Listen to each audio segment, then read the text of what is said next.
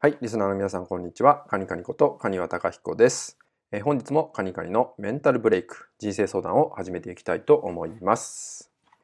えー、最近ですね、えー、体の不調っていうね、相談がね、すごく寄せられてます。まあ、いろんな体のね、部分の不調がある。それをどうしたらいいかといったようなね、えご相談、悩み事ってね、いただくんで、まあ、それらをね、え見させていただいて、えー、どこがね必要なのかなって思ったところを今回はねお話ししていきたいと思います。で以前もね伝えた内容かなと思うんですけど、まあ、また繰り返しにもなっちゃうかもしれませんが、えー、やっぱ体のね不調面っていうのを考えた時にとても重要なポイントになってくるのでね、えー、聞いていただけたらと思います。で大事なのが、えー、呼吸と水分です。人間の体にとって、え、すごく大事になってくるのがこの2つになります。まあ、呼吸っていうのはえー、人間がね一番必要としている栄養素っていうのが、まあ、酸素だったりするわけですよね。えー、これがないと、まあ、生きていけなくなってしまう。でそのためにどれだけ自分自身の体が深い呼吸ができているかどうか、まあ、つまりこう酸素をしっかり取り入れられているかどうかここが大事なんですよね。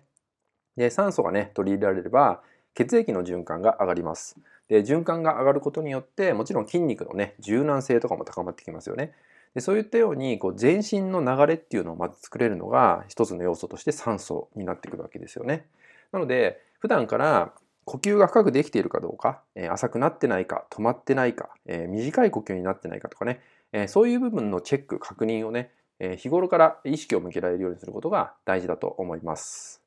でもう一個が水分ですね。え水分っていうのも僕たちね人間の体の70%、まあ、子供であれば80%ぐらいなんですけどえー、水で成り立ってます。でそれ以外が、まあ、残りのね 30%20% だったりするんですけど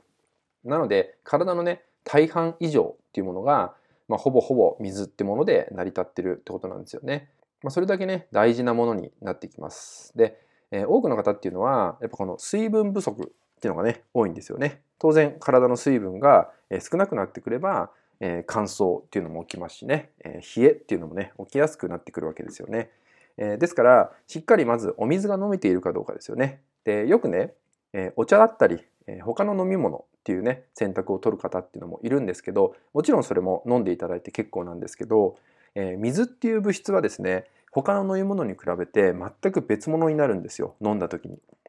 でそれはねやっぱり体にとって必要なものっていうものになるからっていうのもあるんですけどですからえ普段ね何かこう飲んでいるものっていうのがある。プラスしてやっぱ水分っていうのもねしっかりとっていくっていうことがね、え大事なのかなと思うので、え特にこの時期なんかは、え自分の体温と同じぐらいの温度のものをね飲んでいくといいのかなと思いますのでね。ちょっとずつでいいので、えこまめにね水分を取るっていうね習慣をね作れるようにするとえもちろん体の状態も良くなってくるしあと睡眠の質なんかもね上がってきたりするんでね是非ね今回お伝えした呼吸と水分っていうのをもう一度振り返っていただいてねあなたの生活の中で振り返っていただいて体の症状とね向き合いながらまずね体が、え重要としている栄養素としてね取り入れてもらえたらと思います、えそれでは本日は以上になります。最後までご視聴いただきましてありがとうございました。